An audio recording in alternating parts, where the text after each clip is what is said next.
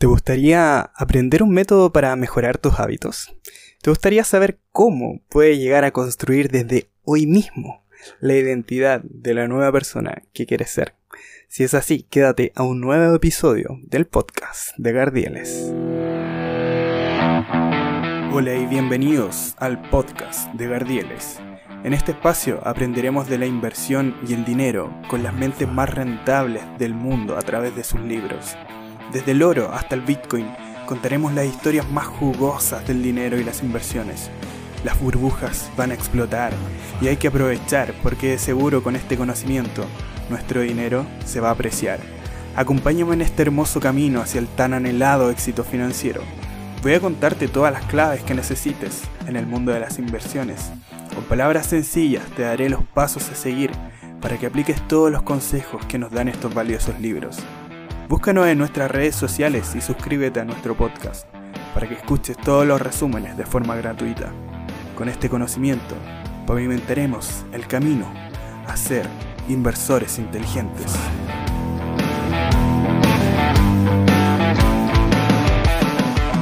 Hola gente querida, ¿cómo están? Estoy muy requete contra contento de estar acá junto a ustedes nuevamente en este nuevo resumen de un gran libro. Y vaya qué libro nos sacamos, estamos hablando de uno de los best sellers del último tiempo.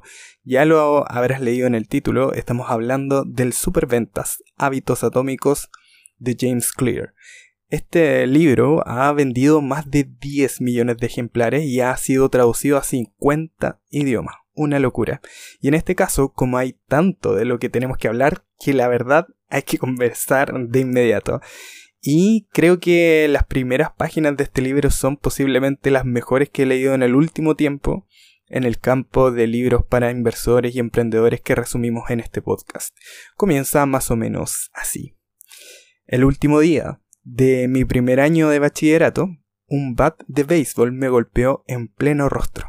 Uno de mis compañeros intentó hacer un movimiento largo para pegarle a la pelota, pero el bat se le resbaló y voló hacia mí antes de golpearme directamente entre los ojos. No conservo el recuerdo del momento justo del impacto. El bat me aplastó la cara de tal manera que la nariz se me convirtió en una especie de letra U distorsionada. El golpe literalmente provocó que el tejido blando de mi cerebro se incrustara en la pared posterior del cráneo. De inmediato mi cerebro comenzó a inflamarse como una ola expansiva que recorrió el interior de mi cabeza. Una fracción de segundo bastó para que yo terminara con la nariz rota, fracturas múltiples en el cráneo con las cuencas de los ojos hechas añicos. Cuando abrí los ojos, pude ver a la gente a mi alrededor mirándome fijamente y corriendo a ayudarme. Dirigí la mirada hacia abajo y me di cuenta de las manchas rojas en mi ropa. Uno de mis compañeros se quitó la playera y me la pasó. La usé para bloquear el chorro de sangre que me escurría en la nariz fracturada. Conmocionado y confuso, no era capaz de darme cuenta de la seriedad de mi accidente. El maestro me rodeó los hombros con el brazo y comenzamos a caminar lentamente por el largo camino que conducía a la enfermería escolar. Cruzamos el campo de béisbol, bajamos la colina y vimos entrar y volvimos a entrar a la escuela. Había varias manos tocando mis costados y sosteniéndome. Nadie parecía darse cuenta de que cada minuto era importante. Cuando llegamos a la enfermería, la enfermera me hizo una serie de preguntas. ¿En qué año estamos? En 1998 respondí. En realidad se trataba del año 2002. ¿Quién es el presidente de los Estados Unidos? Bill Clinton, dije. La respuesta correcta era George W. Bush. ¿Cómo se llama tu mamá? Eh, eh, dudé. Pasaron 10 segundos. Patty, dije tranquilamente, sin darme cuenta de que me había tomado 10 segundos recordar el nombre de mi madre. Esa es la última pregunta que recuerdo. Mi cuerpo era incapaz de soportar la rápida inflamación de mi cerebro y perdí la conciencia antes de que la ambulancia llegara. Minutos después, la ambulancia me sacaba de la escuela en dirección al hospital local. Ok, hasta ahí te quiero dejar. Creo que sería importante que lo leyeras tú mismo. Es buenísimo, de verdad. Pero te resumo más o menos en qué termina esta historia, para que no te quedes con las ganas de saber qué pasó. En su recuperación, que realmente quedó muy mal, Chopico estuvo deprimido y abrumado, como no podía ser de otra forma. Su vida de verdad había cambiado en un segundo. Y un año después regresó a jugar béisbol, pero te juro que no le resultó bien. Él quería jugar en las ligas profesionales, pero su rendimiento después de tamaño accidente no era el mismo. Luego de un año más intentando entrar al equipo con muchas inseguridades, un cambio y creo que ese fue el gran cambio. Es que tuvo la certeza de que si las cosas iban a mejorar, él tenía que ser el único puto responsable de lograrlo. Eso es, ese es el gran cambio. Y son pequeños comportamientos simples que comenzaron a cambiar para bien su vida acostarse más temprano, tener la habitación ordenada y limpia. Esos pequeños hábitos ayudaron a James, al autor, a sentirse cada vez mejor, cada vez más seguro de sí mismo. Comenzó a levantar pesas y pasó de pesar 78 kilos a 90 kilos de musculatura sin grasa. Teniendo en cuenta que mide 1,95, 1,95 está bastante bien, uno está chiquito.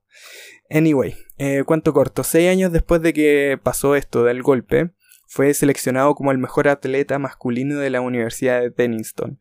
También fue nominado como parte del equipo Academic All America en ESPN, honor que solo reciben 33 jugadores en todo el país, y además ganó la medalla del presidente. Con todo esto, lo que nos quiere decir James es que los hábitos que en un principio pueden parecer tan pequeñitos, tan poco significativos, se van transformando en resultados extraordinarios si tienes la voluntad de mantenerlo durante varios años.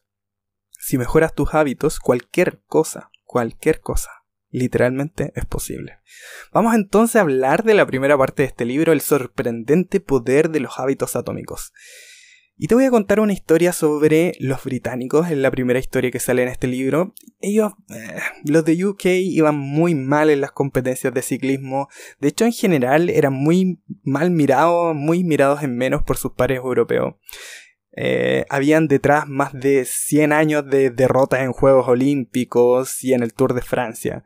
La mala fama de los británicos en el ciclismo era tal que uno de los fabricantes más importantes de Europa se había rehusado a venderles bicicletas porque temía que sus ventas se vieran afectadas cuando otros profesionales de otros países se dieran cuenta que estaban vendiendo las bicicletas a los, a los British. Y bueno, los británicos hicieron algo que saben hacer muy bien, delegar. Contrataron a un galés llamado David Brailsford, supongo que se pronunciará así. ¿Y qué era lo que hacía diferente este tipo a los demás entrenadores? Era su implacable compromiso con una estrategia a la que se refería como agregación de ganancias marginales. Tremendo nombre, tremendo nombre. Él decía, el principio de esta filosofía consiste en aislar cada uno de los aspectos del ciclismo. Si se mejora el 1% de cada uno de esos aspectos, se habrá obtenido una mejora considerable una vez que todos los cambios se apliquen al mismo tiempo. El entrenador de verdad que apostaba por mejoras muy pequeñas como el diseño de los asientos de las bicis para que fueran más cómodos o, por ejemplo, aplicar alcohol a las ruedas para darle una mejor tracción ungüentos para masajes que permitían mejor recuperación. Incluso pintaron de blanco el interior del camión que transportaba las bicicletas del equipo, lo que les permitía detectar hasta la más pequeña partícula de polvo que afectaba el rendimiento en pista de las bicis que estaban ultra calibradas. Imagínate, o sea, era increíble. Pero todo fue para bien, porque después de cinco años de estos pequeños cambios, el equipo de ciclismo británico que estuvo tan vapuleado durante los últimos 100 años dominó las pruebas en los Juegos Olímpicos de Beijing 2008, donde obtuvieron el 60% de las medallas disponibles para el ciclismo. Y cuatro años después, de locales, en Londres, los británicos rompieron nueve récords olímpicos y siete récords mundiales. De verdad, una verdadera locura. Y durante un periodo de 10 años, de 2007 a 2017, los ciclistas británicos ganaron 178 campeonatos mundiales y 66 medallas de oro olímpicas y paralímpicas. Em, además, eh, conquistaron 5 victorias en el Tour de Francia. Todas estas hazañas, realizadas en tan corto tiempo, son consideradas como el caso de éxito más importante en la historia de este deporte. ¿Y cómo sucedió todo esto? ¿Cómo fue que un equipo de atletas ordinarios se transformó en un equipo de campeones gracias a pequeños cambios? Esto fue gracias a los pequeños cambios que a simple vista no parecían hacer más que una modesta diferencia. ¿Es, eso? ¿Cómo es posible entonces que una serie de pequeñas mejoras logren acumular en conjunto unos resultados tan destacados? ¿Cómo puedes replicar esta estrategia en tu propia vida? Bueno, ahora te vamos a explicar por qué los pequeños hábitos generan una gran, pero gran diferencia. Y es muy común sobreestimar la importancia de los grandes momentos definitorios y restarle valor a la realización de pequeñas mejoras cotidianas. Con frecuencia nos convencemos a nosotros mismos de que un enorme éxito requiere una acción igual de relevante. Ya sea que se trate de perder peso, de establecer un negocio, de escribir un libro, de ganar un campeonato o de alcanzar cualquier otra meta. Nos presionamos para realizar una mejora que sea digna de convulsionar al planeta y de la que todo el mundo va a hablar. Por otra parte, las pequeñas mejoras del 1% son hechos apenas perceptibles, pero a la larga pueden ser mucho más significativas. La diferencia que las pequeñas mejoras pueden provocar es realmente sorprendente. La matemática de las pequeñas mejoras funciona de la siguiente manera. Si logras ser 1% mejor cada día durante un año, vas a terminar siendo 37 veces mejor al final del periodo. Por el contrario, si deterioras tu conducta 1% cada día, al final de un año vas a llegar casi a cero. Lo que empieza como una pequeña ganancia o una pérdida insignificante se acumula con el tiempo y se convierte en algo bastante grande. Los hábitos son el interés compuesto de la superación personal. Vaya qué buena frase. De la misma manera en que el dinero se multiplica mediante el interés compuesto, los efectos de tus hábitos se multiplican en la medida en que los repites cada día. No parecen hacer mucha diferencia en un día determinado, pero sin embargo, el impacto que producen conforme van pasando los meses y los años puede resultar enorme solamente cuando nos damos vuelta y contemplamos los últimos dos o cinco o quizás diez años, nos damos cuenta y quedamos sorprendidos del valor de los buenos hábitos y del costo negativo de los malos hábitos. Y claro, desafortunadamente, el lento ritmo de la transformación también hace que sea muy fácil permitir el retorno de los malos hábitos. Por ejemplo, si comes un alimento poco saludable hoy, la báscula, la pesa, no va a registrar ningún cambio drástico. Si el día de hoy vas a trabajar hasta tarde y ignoras a tu familia, probablemente te van a perdonar. Si aplazas el trabajo de un proyecto que tienes para el día siguiente, seguramente vas a encontrar el tiempo de terminarlo más adelante. Es fácil pasar por alto una pequeña mala decisión. Lo importante no es lo exitoso que seas en este preciso momento, lo que realmente importa es determinar si tus hábitos te están conduciendo hacia el camino del éxito. Por ejemplo, en el tema del dinero y las inversiones, si eres multimillonario, pero todos los meses estás gastando más de lo que ganas güey, no importa, vas a terminar en la ruina, sí o sí, aunque seas Donald Trump, vas a terminar en la ruina. Y por el contrario, si cada mes ahorras un pequeño porcentaje de tu ingreso, lo inviertes y eres disciplinado y paciente, y sobre todo paciente, inevitablemente vas a terminar con mucho dinero. Porque al final tus resultados son indicadores reactivos de tus hábitos. La cantidad de dinero que posees es un indicador reactivo de tus hábitos financieros. Tu peso actual es un indicador reactivo de tus hábitos alimenticios. Tu conocimiento es un indicador reactivo de tus hábitos de estudio. El aspecto de tu casa también es un indicador reactivo de tus hábitos de orden y limpieza. Al final obtienes lo que repites. Qué buena frase, ¿eh? Dios santo. Y el tema es que somos impacientes. Mira, yo te digo, yo soy muy impaciente. Cada vez que estamos comenzando nuevos proyectos, queremos ver resultados instantáneamente y el progreso, naturalmente, no es así. De hecho, dentro del libro hay un gráfico bastante interesante que se llama la meseta de potencial latente y nos muestra básicamente cómo funciona el poder de los hábitos. En el eje vertical están los resultados, en el eje horizontal está el tiempo y hay dos líneas. Y em, tú crees que lo que debería suceder es que haya una línea recta, ascendente, ¿cierto? Eso es como lo que uno espera que haya en los hábitos, pero en verdad lo que realmente sucede es que hay una línea curva. casi como el gráfico de una buena acción, que cae un día un 14% y semana a semana después va subiendo un 2% y termina el año con un más 50%. Eh, pero entre medio hubo problemas y esos problemas, esas bajadas, son los que el autor llama el abismo de desilusión. Y ese es el gran tema que nosotros tenemos que poner en la mesa, que no todo, eh, en realidad la mayoría de las grandes cosas tienes que tener paciencia. Y por otro lado, el autor también nos habla de las metas. ¿Qué pasa con las metas? Bueno, el autor nos dice que nos deberíamos olvidar de las metas y que nos deberíamos centrar en los sistemas. Tendemos a intentar alcanzar metas y la sabiduría prevaleciente es intentar llegar a esas metas. Pero según el autor, él tuvo muchas metas y las persiguió. Algunas las alcanzó y otras muchas no. Se dio cuenta que poco tenía que ver el fijar esas metas con el éxito que quería lograr y lo mucho que tenía que ver con la creación de sistemas para alcanzar esas metas. Entonces, ¿cuál es la diferencia entre metas y sistemas? Según Scott Adams, un caricaturista que menciona el autor, las metas son el resultado de lo que quieres obtener, pero los sistemas son los procesos que sigues para alcanzar estos resultados. Por ejemplo, si eres entrenador, tu meta puede ser ganar el campeonato, ¿cierto? Tu sistema es la manera que vas a reclutar a los jugadores, diriges a tus entrenadores asistentes y conduces los entrenamientos. Si eres empresario, tu meta puede ser establecer un negocio con un valor de un millón de dólares. Tu sistema es la manera en que evalúas las ideas para desarrollar nuevos productos, contratas a los empleados y conduces las campañas de ventas. Si eres músico, tu meta puede ser tocar una nueva obra. Tu sistema consiste en cuán frecuentes son tus ensayos, en la manera en cómo divides y practicas los pasajes complicados y el método para recibir retroalimentación con, con tu instructor o maestro. Y ahora la pregunta más interesante es, si ignoras tus metas y te enfocas únicamente en tu sistema, ¿podrías también alcanzar el éxito?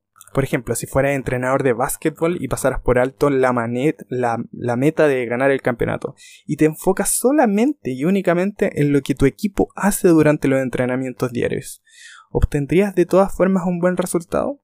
Según el autor, la respuesta a esta pregunta es total y absolutamente afirmativa, como diría mi papá. La meta de cualquier equipo deportivo es obtener el mejor resultado, pero sería absurdo eh, pasarse el partido viendo el marcador. La única manera de ganar realmente es volverse un poco mejor cada día de entrenamiento. En palabras del tres veces campeón del Supertazón, Bill Walsh, el marcador se encarga de sí mismo. Mm, interesante. Lo mismo resulta ser verdad cuando estableces tus metas. Es mejor enfocarse en los sistemas. Entonces las metas son totalmente inútiles? Por supuesto que no, las metas son buenas para establecer una dirección, pero los sistemas son eh, mejores para realizar verdaderos progresos. Entonces, hagamos un resumen de lo que hemos visto hasta ahora. Los hábitos son el interés compuesto de la superación personal. Trabajar para lograr ser un 1% mejor cada día cuenta muchísimo a la larga. Segundo, los hábitos son una espada de doble filo, pueden trabajar a tu favor o en contra tuya. Por este motivo, entender los detalles es indispensable. Tercero, los pequeños hábitos, eh, los pequeños cambios con frecuencia parecen no tener ningún efecto hasta que logras cruzar un umbral crítico. Los resultados más poderosos de cualquier proceso acumulativo suelen retrasarse. Deja aprender a ser paciente. Cuarto, un hábito atómico es un pequeño hábito que forma parte de un sistema más complejo. De la misma manera en que los átomos son ladrillos de las moléculas, los hábitos atómicos son los ladrillos de los resultados excepcionales. Si quieres mejorar resultados, olvídate de fijar metas. En lugar de esto, concéntrate en tu sistema. Y por último, no te eleves, no te elevas al nivel de tus metas, desciendes al nivel de tus sistemas.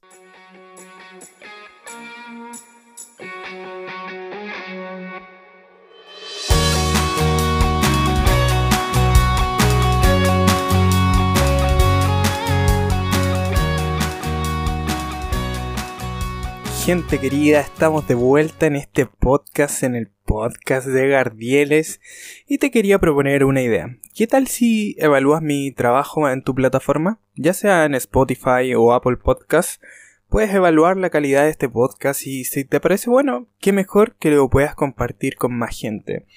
Estamos en Instagram como arroba gardieles y en Twitter como arroba inversores.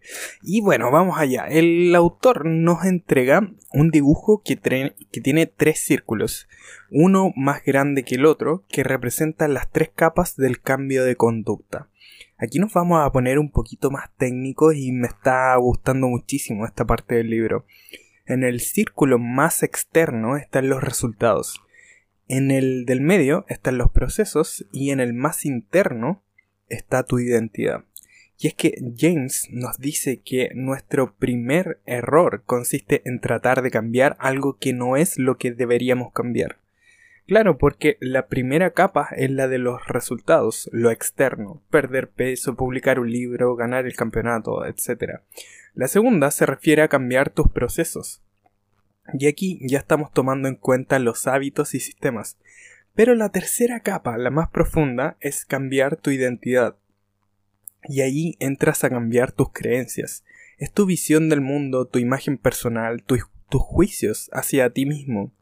La mayoría de las personas comienzan el proceso de cambiar hábitos enfocándose en aquello que quieren alcanzar. Esto los conduce a hábitos que están basados en las metas o en resultados. La alternativa apropiada es construir hábitos basados en cambios de identidad.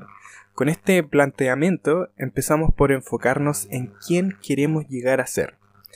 Imagínate a dos personas que están intentando dejar de fumar. Le ofreces un cigarro y la primera dice, no, gracias, estoy intentando dejar de fumar. Y claro, su respuesta denota que, que es un fumador. Estoy intentando dejar de fumar. En cambio, la segunda persona responde no gracias, no soy fumador. Esta segunda persona afirma que ya es una persona que no fuma. Pequeña gran diferencia, bro. El verdadero cambio de conducta es un cambio de identidad. La única razón por la que mantienes y cultivas un hábito es porque se convierte en parte de tu identidad. La meta no es leer un libro, la meta es convertirse en un lector. La meta no es correr un maratón, la meta es convertirse en corredor. La meta no es aprender a tocar un instrumento, la meta es convertirse en músico. Ahora esto es muy importante, ponme harta atención en este punto. Tu identidad surge a partir de tus hábitos. No naces con un sistema de creencias preestablecido. Cada creencia, incluyendo lo que crees acerca de ti mismo, es aprendida y condicionada a partir de la experiencia.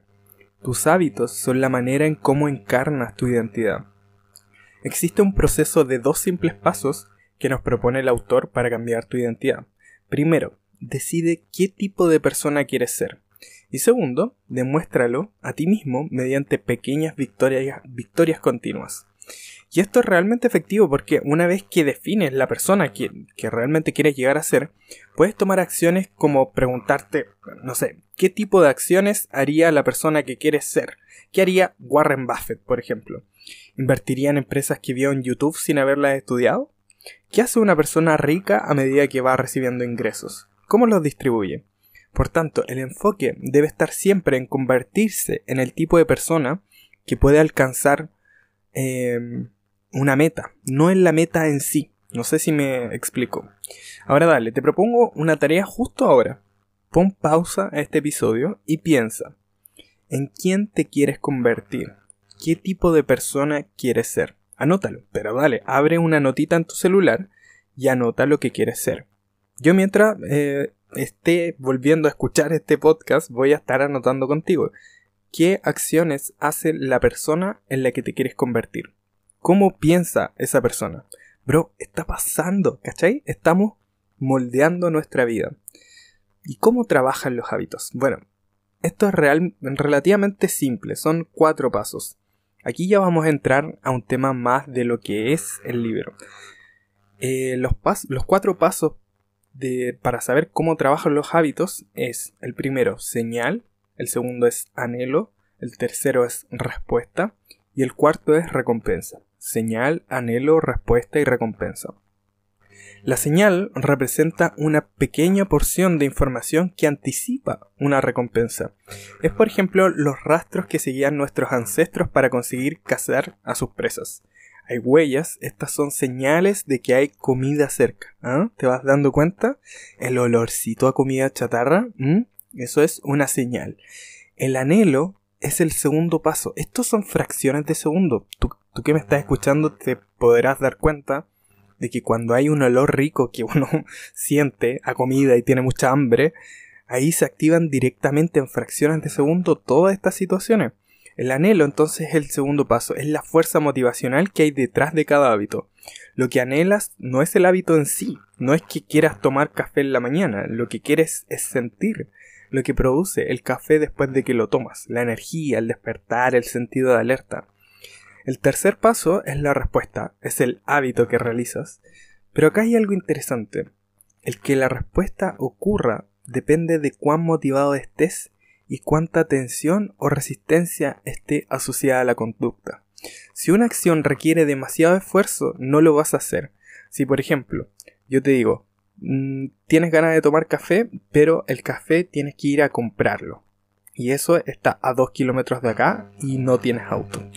Ok, ya no se me pasaron las ganas de tomar café. Y el cuarto paso lleva a obtener la recompensa. Las recompensas nos sirven para dos propósitos. Nos satisfacen y nos enseñan. ¿Qué es lo que nos propone el autor? Cuatro leyes de cambio de conductas que son un simple conjunto de reglas que puedes usar para construir mejores hábitos. la primera sería hacerlo obvio, segunda, hacerlo atractivo, Tercero, hacerlo sencillo. Y cuarto, hacerlo satisfactorio. Dentro de la primera regla, hacerlo obvio, el registro de hábitos es el sistema que mejor te puede ayudar a identificar lo que estás haciendo. Porque tienes que recordar, cuando haces un hábito, generalmente no te das cuenta lo que, lo que estás haciendo. Este sistema es llamado pointing and calling, o señalar y nombrar. Y es eh, un sistema diseñado para reducir errores. Esto es lo que eh, propone em, el autor en el libro. Y él cuenta que es un sistema muy utilizado en los sistemas de transporte mundiales. En Tokio, por ejemplo, el conductor del tren dice a viva voz la señal está en verde. Y uno puede decir, ¿qué? ¿What? ¿Pero qué es esto? Y es real. De hecho, según estudios de la Autoridad de Transporte de Nueva York, eh, decir estas cosas a viva voz reduce los errores de los conductores en un 85%. Eso es muchísimo, muchísimo. Y esto es muy efectivo porque convierte un hábito inconsciente en algo consciente. Es como si llegaras a un semáforo y tú eres un conductor y cada vez que el semáforo se pone en verde, tú llegas y sales.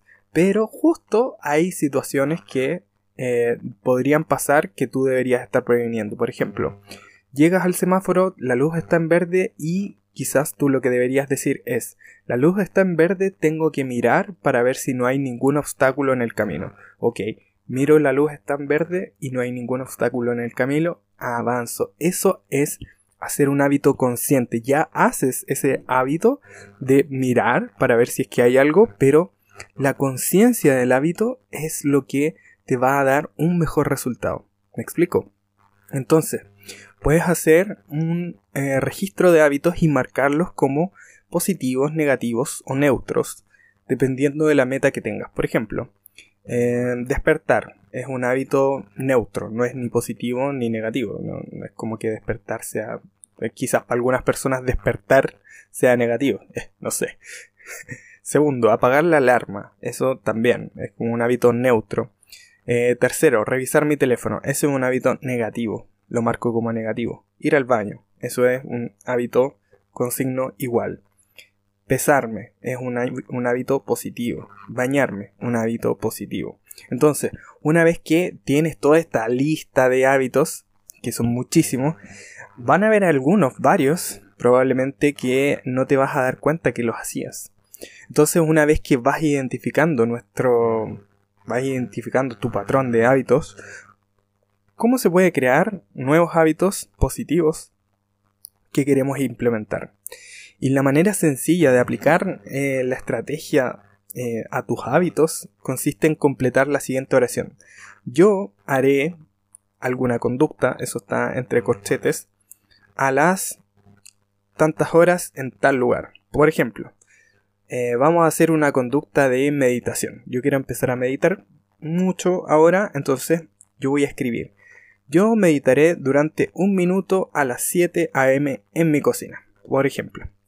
Quiero entrar a o, quiero empezar a estudiar más. Yo voy a estudiar inglés durante 20 minutos a las 6 pm en mi habitación.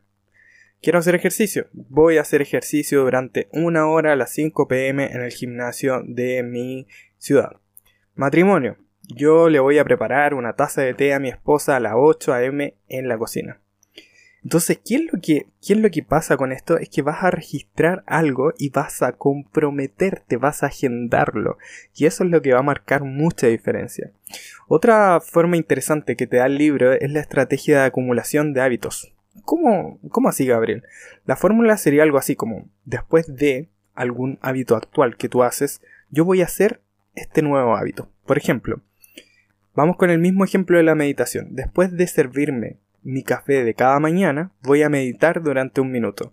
Esto es súper interesante porque vas acumulando hábito tras hábito. Entonces, puedes ir haciendo una cadena de hábitos positivos que te va a servir muchísimo para poder progresar. De hecho, yo en lo particular, esto es una estrategia que uso muchísimo. Em, durante mis días y mis ratos libres, intento programar mi semana para encadenar hábitos sobre todo durante la mañana, que sean y que estén fuera de mi horario laboral. Entonces, por ejemplo, eh, me levanto a las 6 de la mañana, eh, tomo mi café, después del café voy a hacer otra cosa y después de esa otra cosa, que puede ser, no sé, por ejemplo, meditar durante 10 minutos, voy a eh, comenzar a hacer un, una revisión del mercado de acciones. Después de esa revisión del mercado de acciones, puedo, por ejemplo, em, empezar a hacer ejercicios o hacer alguna otra tarea que quiera. Y encadenar esos hábitos, colocarlos uno al lado del otro, va a hacer que tu cerebro vaya mm, maniobrando de tal forma que va a existir como un flujo de hábitos, un flow, que te va a hacer experimentar muchas sensaciones positivas y satisfactorias que ya vamos a ir viendo que son parte de las estrategias para poder implementar estos hábitos. En el ejercicio, por ejemplo, después de quitarme los, zapatos del trabajo, inmediatamente voy a ponerme las zapatillas para hacer ejercicio. Y un ejercicio de gratitud. Después de sentarme a cenar, voy a mencionar algo que sucedió ese día y por lo que estoy muy agradecido. La acumulación de hábitos va a aumentar la posibilidad de que mantengas un hábito positivo, al sumar una nueva conducta a una conducta anterior. Este proceso se puede repetir para encadenar una serie de hábitos en un mismo conjunto, en el que cada hábito actúa como una señal para desencadenar el siguiente. Otra de las cosas re importantes y que a mí en lo particular me han servido mucho para cambiar hábitos es manipular el ambiente a mi favor. La idea es que la señal se vuelva obvia, pero obvia. Por ejemplo, te cuento una historia personal con mi mamá. Hace un par de años la diagnosticaron con diabetes. En general, siempre tuvo una mala dieta la señora eh, y me pasaba la vida siempre reclamándole que no comiera esto, que no comiera esto otro, pero eventualmente me di cuenta que no servía de nada retarla, regañarla, todo lo contrario. Yo me estresaba y ella también. Me acordé de cómo lo hacía en mi caso para poder comer bien, saludablemente, y para mí resultaba muy simple. No compraba comida chatarra cuando iba al supermercado si no hay galletas en mi despensa, no voy a comer galletas. Tendría que ir a comprar, gastar más dinero y eso me frenaba en seco. Entonces elegía fruta. ¿Qué pasó? Que con mi familia comenzamos a implementar esta forma de comprar y vaya que sirvió. Durante cada día manteníamos fruta lavada, pelada y picada y si le daba hambre a la señora, comía fruta. Si quería un snack, eran frutos secos. Se dejó de comprar arroz, pastas y papas. Se sustituyó por lechugas, brócolis y tomates. Resultado de todo esto, bajó casi 10 kilos en un periodo de eh, un año. Su presión arterial bajó desde un promedio de 16,10, que es altísimo, a 12,8, que es normal. Sus triglicéridos bajaron de más de 300 a un nivel más bajo de los 200 Y realmente fue un cambio increíble. La clave está en la señal, en hacerlo obvio. Y esta historia no está en el libro, solo te comento porque mientras lo leía me hice consciente del proceso que se vivió en mi familia y no tenía idea. en el caso del libro el autor te dice que la primera ley de cambio de conducta invertida es hacerlo invisible, o sea que es precisamente lo que te comentaba, hacer esas galletas que sean invisibles. Es como el contrario a la primera ley eh, que era el cambio de conducta. O sea, es lo contrario. Una vez que un hábito está formado, es poco probable que se olvide. Las personas con un alto grado de autocontrol tienden a pasar menos tiempo dentro de situaciones tentadoras. Es más fácil evitar la tentación que resistirla. Y una de las maneras más prácticas de eliminar un mal hábito consiste en reducir la exposición a la señal que lo desencadena. Y por último, el autocontrol es una estrategia de corto plazo, no de largo plazo. Y en la segunda ley llegamos a hacerlo atractivo. Esta es la segunda estrategia, hacerlo atractivo, sexy. ¿Cómo logramos que un hábito sea irresistible? Por supuesto, también hay una fórmula y es que este tema es algo que sucede a nivel biológico, con nuestros picos de, dopamina. Yo quiero hacer tal cosa, pero necesito hacer esto otro. Y en eso se basa la fórmula. Después de algún hábito actual, yo voy a hacer un hábito que necesito. Y segundo, después de un hábito que necesito, yo voy a hacer un hábito que quiero. Por ejemplo, si quieres ver deportes pero necesitas hacer llamadas de ventas, lo primero es que después de regresar de comer voy a llamar a tres clientes potenciales, lo que es lo que necesito hacer, eso es lo que necesito hacer. Y después de llamar a esos tres clientes, voy a ver qué es lo que se transmite en el canal deportivo. Eso es lo que quiero hacer.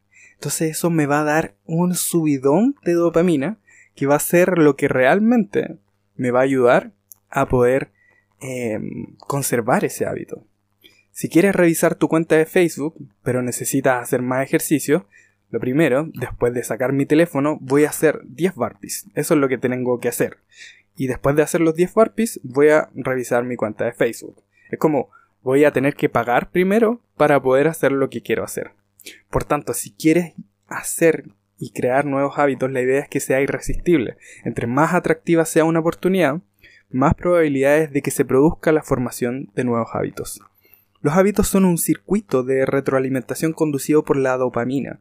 Cuando la dopamina se incrementa, lo mismo va a ocurrir con la motivación para actuar. La anticipación de la recompensa, no su obtención, es lo que nos pone en acción y la acumulación de tentaciones es una forma de hacer que tus hábitos sean más atractivos. La estrategia consiste en integrar una acción que quieras hacer con una acción que necesites hacer. Oye, y te digo que este capítulo del libro lo encuentro particularmente interesante. En el capítulo 10 se trata de cómo reprogramar tu cerebro para que disfrute de hábitos difíciles. Y la idea central es hacerlos atractivos. Por ejemplo, cuando dices, debo levantarme temprano porque debo preparar comida. Cámbialo por tengo la oportunidad de prepararle comida a mi familia. Cambia completamente la perspectiva. Es como, ay, qué paja, tengo que levantarme temprano porque... Ah, no, es tengo la oportunidad de hacer tal cosa. Otra cosa interesante es lo del ejercicio. Eh, mucha gente asocia el ejercicio con una tarea desafiante que drena su energía y los deja exhaustos. Em, en su lugar, podrías verlo como una oportunidad de desarrollar tus habilidades y fortalecer tu cuerpo. En lugar de decirte debo ir a correr en la mañana, puedes decir es hora de desarrollar mi resistencia y volverme más veloz. En las finanzas, eh, ahorrar dinero se asocia con hacer un sacrificio. Pero sin embargo, es posible asociar este hábito con la libertad en lugar de hacerlo con la limitación cuando te das cuenta de una sencilla verdad, vivir por debajo de tus posibilidades en este momento va a incrementar tus posibilidades futuras. Porque el dinero que vas a ahorrar este mes incrementa tu poder de compra el mes siguiente. Y la tercera ley es hacerlo sencillo. Y no hay mucha magia en esto. La manera más efectiva de aprender es practicar, no planear. Si quieres hacer un podcast, podcast y nunca lo has hecho, güey, hazlo grábate hablando sobre algún tema. La clave está en la práctica, en realizar esa acción. La formación de hábitos es el proceso mediante el cual una conducta progresivamente se vuelve automática mediante la, repetición frecuente. La cantidad de tiempo que llevas realizando un hábito no es tan importante como el número de veces que has realizado ese hábito. Hay que entender esto. La energía es valiosa y el cerebro está programado para conservarla cuando tiene la posibilidad de conservarla. Es parte de la naturaleza humana seguir la ley del menor esfuerzo posible. Si tienes que decidir entre dos opciones similares, las personas naturalmente tenderán a elegir la opción que requiere la menor cantidad de trabajo. ¿Y cómo puedes hacer más con menos esfuerzo? La clave, como te decía con el ejemplo de mi mamá, está en optimizar el ambiente para poder realizar acciones de manera más sencilla. ¿Quieres dibujar más? Coloca tus lápices, plumas, cuadernos y otras herramientas de dibujo sobre tu escritorio, donde sean fácilmente accesibles. ¿Quieres hacer ejercicio? Prepara con anticipación la ropa apropiada, los zapatos, la maleta del gimnasio y la botellita de agua con colores bonitos que tengas. ¿Quieres hacer una dieta? Bueno, los fines de semana, cuando tengas tiempo, pela y pica una, un chingo de frutas, verduras y colócalo en contenedores de plástico que se vean muy bonitos en el refrigerador. Esto lo que va a hacer es que te va a permitir tener un fácil acceso a opciones saludables y van a estar listas para comer durante toda la semana. En el libro se cuenta la historia de una bailarina, una naquita muy importante con un nombre impronunciable, que dice Empiezo cada día de mi vida con un ritual, escribió. Despierto a las 5.30 de la mañana, me pongo mi ropa para entrenar, mis calentadores, mi sudadera, mi gorro y salgo a la calle fuera de mi casa en Manhattan. ¿Qué, ¿Qué, nivel? Tomo un taxi y le pido que me lleve al gimnasio Pumping Iron que se encuentra en la esquina de la calle 91 y la avenida Primero, donde hago ejercicio durante dos horas. Ella misma dice, el ritual no consiste en los estiramientos y el levantamiento de pesas que hago cada mañana en el gimnasio. El ritual es tomar el taxi. En el momento en que le digo al taxista a dónde voy, he completado el ritual. Qué gran, qué gran frase es que nosotros los humanos somos seres de rituales y no, nos hemos olvidado un poco de eso por ciertas cosas, por cómo vive la sociedad hoy. Pero aún así, nuestra mente biológicamente está programada para eh, hacer rituales y eso es muy importante. Si tú tienes el ritual de que cuando llegas del trabajo te cambias de ropa, eso te cambia la energía. Es un ritual que te dice Gabriel, tienes que cambiar tu foco, cambiar tu sombrero, cambiar tu perspectiva de pasar de ser el Gabriel que está trabajando a ser el papá de tus hijas o a ser el esposo o el pololo o eh, la persona coqueta que va a ir a eh, casar lo que sea que vaya a casar. Pero es súper importante que tengas eso en mente. Y claro, si no toma el taxi, la naca no va a hacer su ejercicio. Si no compras comida chatarra, no vas a comer esos doritos. para mí, te juro que eso es terrorífico porque te juro que me como uno y después no puedo parar. Por eso prefiero no comprar doritos. Entonces, vamos a ver ahora la regla de los dos minutos. La mejor manera de comenzar un nuevo hábito es seguir la regla de los dos minutos que es la versión simplificada de casi cualquier hábito. Leer antes de dormir se transforma en leer una página, solo una página.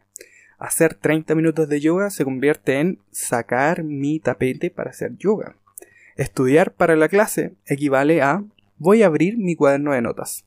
Doblar la ropa recién lavada se convierte en doblar un par de calcetines. Correr 3 kilómetros eh, equivale a amarrarme las agujetas de los tenis. De hecho, te cuento, mira, antes de comenzar a grabar este podcast, em, había terminado de escribir el guion y resultó que tenía muchas ganas de eh, ir a trotar. Porque estoy en Valparaíso y tengo la oportunidad de salir a trotar en la playa. Entonces em, tenía bastante flojera, la verdad. Tenía mucha flojera. Y lo que hice fue que em, me había puesto la meta de ir mm, a cierto lugar que queda a una distancia más o menos grandes, serán, no sé si es tan grande, deben ser unos 5 kilómetros ida y vuelta. Pero em, para mí eso resulta más o menos complejo y probablemente para ti que estás escuchando y si no haces ejercicio también te va a resultar complejo. El tema es que eh, tengo que bajar un cerro de Valparaíso, llegar allá y dije, ay, qué lata, no sé si acaso quiero hacer esto, pero sí, tenía muchas ganas de hacerlo porque no iba a tener otras oportunidades para poder hacerlo, o sea, ya pronto me voy a devolver a Santiago y no voy a tener la oportunidad de trotar en la playa, sino que con la ciudad solamente. Entonces, ¿qué pasa? Que dije, mira, voy a ponerme mi ropa de hacer deportes y voy a salir a dar un paseo. No salí a trotar, salí a dar un paseo con ropa deportiva. Entonces, pesqué mi audífono, me puse mi audífono, escuché un podcast, mientras iba bajando, iba disfrutando, saludando a la gente, riéndome, em, haciendo cosas de gente que baja un cerro escuchando un podcast. Y cuando llegué abajo y quise empezar a trotar, me dieron unas ganas increíbles de trotar. Y eso es, es que partes con un poquito y ya wey, se te viene la energía al cuerpo y dan ganas de seguir. Entonces, es lo mismo que me pasa a mí durante las mañanas cuando estoy haciendo un hit, un ejercicio de intervalos de alta intensidad. Empiezo con poquito, empiezo con eh, uno o dos minutos de calentamiento y en ese momento que ya me puse la ropa, empecé a moverme y mi cuerpo empieza a pedirme, oye, dale, dale, vamos, hagamos esto. Entonces, es súper interesante cómo cambiamos la perspectiva de leer antes de dormir o de leer un libro entero que se transforme en, mira, voy a echarle una mirada a este libro a ver qué pasa. Por tanto, vamos a hacer un resumen de lo último que hemos aprendido. Los hábitos se pueden completar en unos cuantos segundos, pero siguen impactando nuestra conducta durante minutos e incluso horas después, que era lo que te comentaba. Hay muchos hábitos que ocurren en momentos decisivos. Las elecciones que son como una letra y un camino, y te pueden conducir ya sea en una dirección de un día bueno o de un día completamente pésimo e improductivo. Está la regla de los dos minutos, que establece cuando empiezas un nuevo hábito debe tomarte menos de dos minutos en hacerlo. Y entre más ritualices el principio de un proceso, más posibilidades hay de que acabes por alcanzar el estado de concentración profunda, el flow que se requiere para alcanzar grandes logros.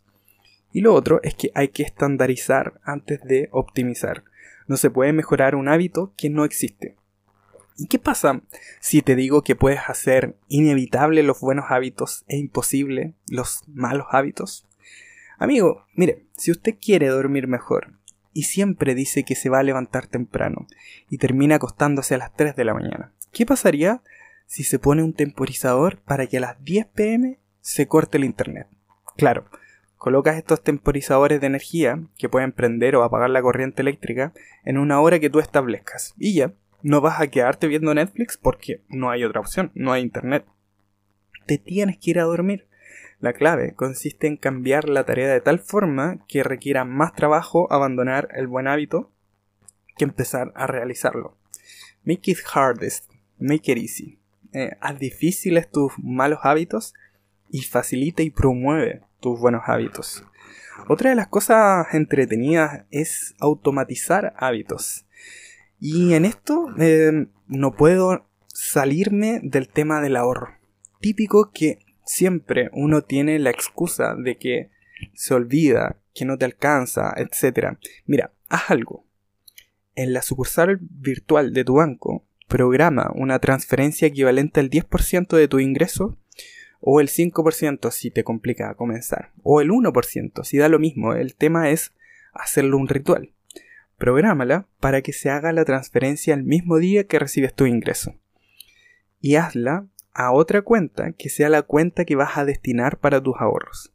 Ahí tú verás si es una cuenta que tiene liquidez o va a ser completamente cerrada para que, para que no te permita sacar el dinero. Eso depende de ti, de qué tan eh, qué, tanto poder de voluntad tengas de ahorro. En mi caso yo prefiero tenerlo en liquidez total. Pero ese proceso lo vas a hacer literalmente solo una vez y nada más. Al siguiente mes, cuando recibas tu sueldo, no te vas a preocupar por ahorrar y solo vas a gastar lo que está en tu cuenta. Y mágicamente te aseguro que vas a llegar a fin de mes igual que el mes anterior, pero tu adaptación será diferente porque vas a haber gastado menos y ya ahorraste ese 10% o lo que sea que hayas asignado al porcentaje. Porque creaste un hábito con un par de clics. ¡Qué maravilla es la tecnología! Y vamos entonces a la cuarta ley. del cambio de conducta, que es hazlo satisfactorio. Qué buen nombre. Vamos a tender a repetir una conducta cuando la experiencia es satisfactoria. A mí, por ejemplo, me encanta sentir la sensación de mis músculos agotados. Ese dolor después de ir al gimnasio es satisfactorio para mí. Lo veo como un dolor rico. ya sí sé que suena raro, pero sobre todo para las personas que no entrenan, eso sí puede parecer raro, pero es que hay una asociación positiva con ese dolor. Y las personas que entrenan me van a, me van a dar la derecha. Y es que si pasa eso, significa que las fibras musculares se dañaron, y eso implica que hay una reparación del tejido, y este se va a volver más fuerte. Entonces, en el fondo, no es que me guste el dolor, no es que, no es que quiera sufrir eternamente en mi vida. Me gusta lo que significa ese dolor, y ese dolor significa que hay un progreso, que estoy acercándome a algo que yo quiero construir. Em, en otra cosa, el cerebro humano está diseñado para priorizar las recompensas inmediatas por sobre las retardadas. Y es un tema biológico. En, la antigüedad, cuando el ser humano era cazador y recolector, tenía que necesariamente seguir esos instintos básicos que le decían que tenía que comer todo lo que pudiera en ese momento porque no sabía si mañana o pasado eh, iba a encontrar comida nuevamente. Por ejemplo, ¿por qué se produce em, yendo hacia el lado de, las inversiones. ¿Por, qué se produce el FOMO en la inversión? El, Fear of Missing Out. Eh, es porque vemos que hay personas que están ganando dinero fácil con ciertos activos. Tipo, yo quiero tener Bitcoin porque vi a alguien que se hizo millonario en un año. Wey, es, es tu sistema de recompensas actuando. No quieres volverte rico pausadamente, quieres hacerlo ahora ya. Pero no te das cuenta que hay una burbuja y justo cuando entras el precio cae en picada. ¿Y qué pasa? Lo que es inmediatamente recompensado se repite y lo que es inmediatamente castigado se evita. Entonces las personas que usualmente entran en burbujas a bolsa y pierden dinero, em, terminan o con problemas muy complejos a nivel mental o eh, no quieren volver porque sienten miedo, no quieren volver a invertir nunca más porque sienten miedo de que van a perder nuevamente su dinero. Entonces eso es eh, lo que es inmediatamente recompensado se va a repetir y lo que es inmediatamente castigado se va a evitar. Entonces para lograr mantener un hábito necesitas sentirte exitoso de una manera inmediata, aunque solo sea de manera un poco modesta. Entonces las primeras tres leyes de cambio de conducta hacerlo obvio, hacerlo atractivo y hacerlo sencillo, incrementan las posibilidades de que una conducta sea realizada en esa ocasión. Y la cuarta ley, hacerlo satisfactorio, aumenta las posibilidades de que una conducta sea repetida en, en el tiempo, en la siguiente ocasión. Sin importar cuán consistentes sean tus hábitos, es inevitable que la vida te va a interrumpir en algún momento. La perfección no es posible. Antes de que pase mucho tiempo, una emergencia puede, ser, eh, puede surgir. Te enfermas o tienes que viajar por trabajo, te despierta tu hija, tu familia te necesita un poco más de tu tiempo, cuando algo que es lo típico que pasa. Y si es que eh, pasan estas cosas, lo ideal es tratar de recordarte una simple regla. Nunca dejes que pase dos veces. Eso es lo que dice el autor del libro. Si dejo de practicar mi hábito un día, trato de practicarlo de vuelta al día siguiente o tan rápido como sea posible. Por ejemplo, faltar a un, a un entrenamiento es posible, pero no voy a perder dos entrenamientos consecutivos. Tal vez me puedo comer una pizza completa, pero la siguiente comida va a estar compuesta de alimentos saludables. No puede ser perfecto, pero puedo evitar cometer la misma falla dos veces. Tan pronto como una racha termina, comienzo la siguiente. El problema no es fallar, el problema es pensar que si no puedes hacer algo perfectamente, entonces no deberías hacerlo en absoluto. No te das cuenta de cuán valioso es al menos presentarse cuando tienes un día malo o muy ocupado. Los días perdidos te dañan más de lo que los días exitosos te ayudan. Si empiezas con 100 dólares, por ejemplo, este, este, es un gran ejemplo, porque imagínate, empiezas con 100 dólares, tienes una ganancia del 50%, te va a llevar a obtener 150 dólares pero solo se necesita una pérdida del 33% para que vuelvas a tener solamente 100 dólares. En otras palabras, evitar una pérdida del 33% tiene el mismo valor que alcanzar una ganancia del 50%. Como dice Charlie Munger, la primera regla de la capitalización es nunca la interrumpas innecesariamente. Y la primera regla de Warren Buffett, no pierdas dinero. La segunda regla, nunca olvides la primera regla. En el capítulo 19 del libro, la regla Ricitos de Oro eh, sirve para mantenerte motivado en la vida y el trabajo. es un muy buen nombre ese. ¿Cómo podemos diseñar nuestros hábitos para que nos impulsen en lugar de que se desvanezcan en el tiempo?